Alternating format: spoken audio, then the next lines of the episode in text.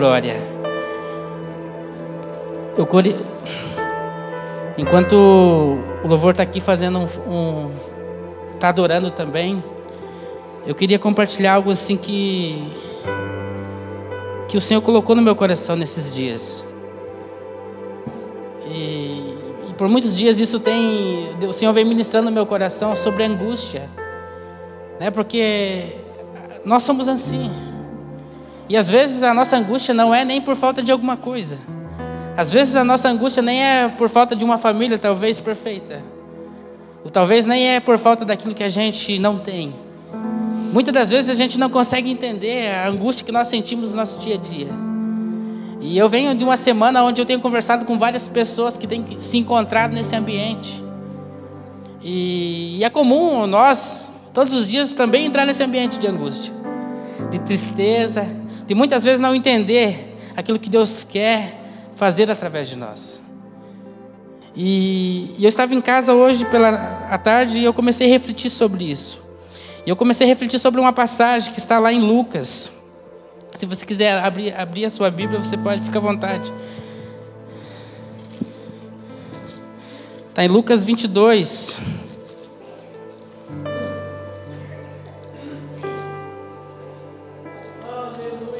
Lucas 22, 39, que diz assim: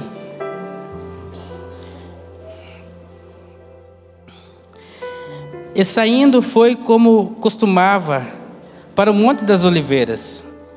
E também os seus discípulos o seguiram.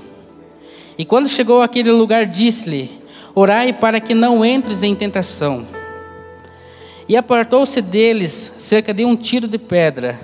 E pondo-se de joelhos, orava dizendo: Pai, se queres, passa de mim este cálice.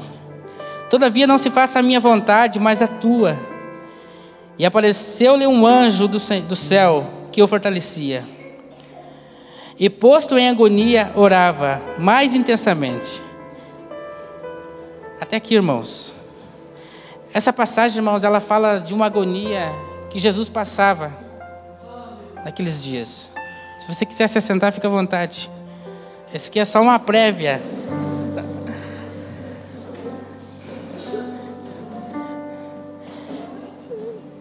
Quando eu, eu olhei para essa passagem aqui, né, essa, essa passagem ela fala sobre o personagem de Jesus aqui nesse tempo, sobre a angústia de Jesus. Jesus, por um, um período do seu ministério, e, e muito antes dele ir para a cruz, ou seja, antes dele cumprir o propósito da cruz, ele tem um, um momento que ele se encontra em agonia, né? se encontra angustiado, podemos dizer assim. E ele fala assim: Olha, pai, se possível, afasta de mim esse cálice. Ou seja, ele, ele entendia o que, o que tinha pela frente, ele entendia o que ele ia passar nos próximos cenários do seu ministério.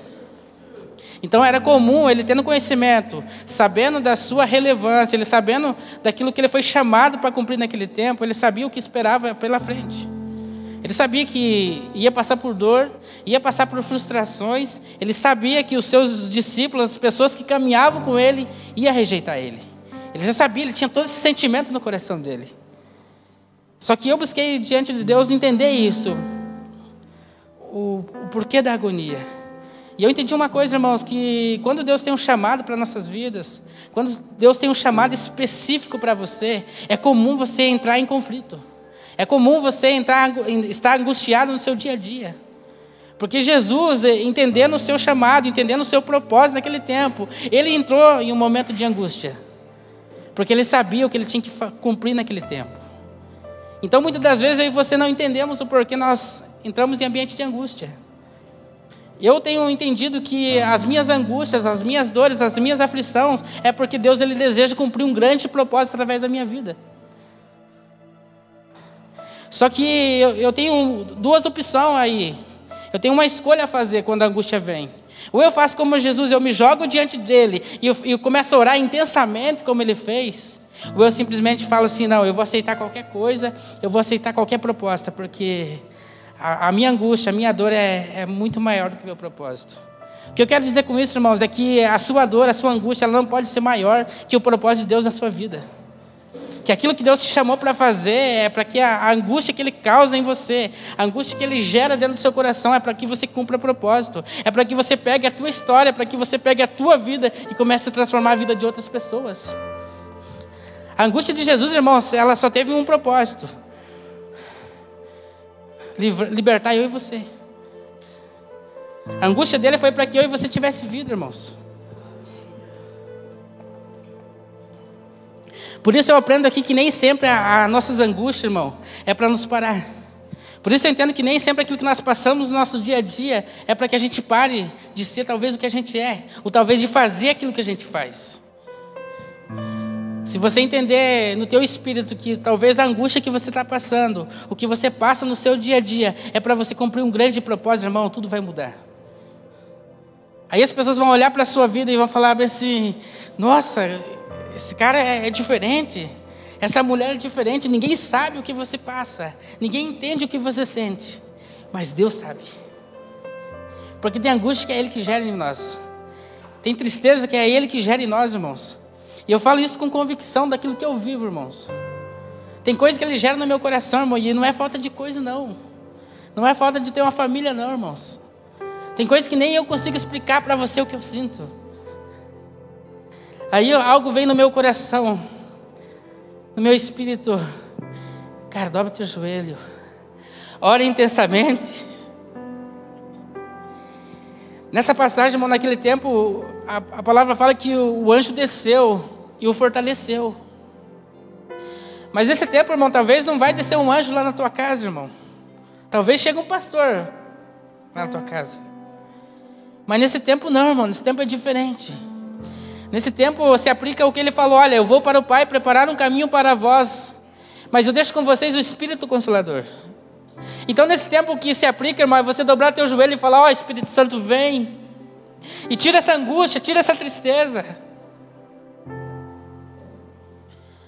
Porque tem coisas que só Ele pode tirar de nós, irmãos. Tem angústia, tem tristeza, tem dores que só Ele pode curar dentro de nós. E não adianta, irmão, você chorar, você reclamar, você falar isso, fazer aquilo, não adianta, cara. Tem coisa que só Ele pode fazer dentro de você. Porque ninguém mais te conhece como Ele te conhece. Ninguém sabe o que você passa como Ele sabe o que você passa. Somente Ele pode olhar para você e falar: Olha, eu tenho um chamado para a tua vida. Eu tenho algo específico para fazer através de você. Por isso, irmão, não pare na sua angústia. Não pare nas suas tristezas. Porque Deus ele deseja fazer coisas extraordinárias através da sua vida. Jesus entendendo isso, ele falou assim, ó, que seja feita a tua vontade, para que o nome do Pai seja glorificado através do Filho. Então, o que, que você precisa aprender nessa noite, irmão? Que a tua angústia é para que o nome do Pai seja glorificado através de você. A tua dor, aquilo que você passa no seu dia a dia, só tem um significado, para que o nome do Pai seja glorificado através da sua vida. Se você acordar amanhã, talvez angustiado, se você falar assim, olha, que seja feita a tua vontade, Deus. Eu tenho certeza que vai, o teu dia vai ser diferente. Amém? É um, é um prazer estar aqui com vocês. É muito bom voltar a casa, né? Sabemos que aqui é selva o negócio. Aqui é o nosso quartel, né? Aqui a gente é treinado. Mas amém. Eu fico feliz por, por estar aqui hoje, né? Vendo alguns amigos. Alguns deu para ir na casa, outros não.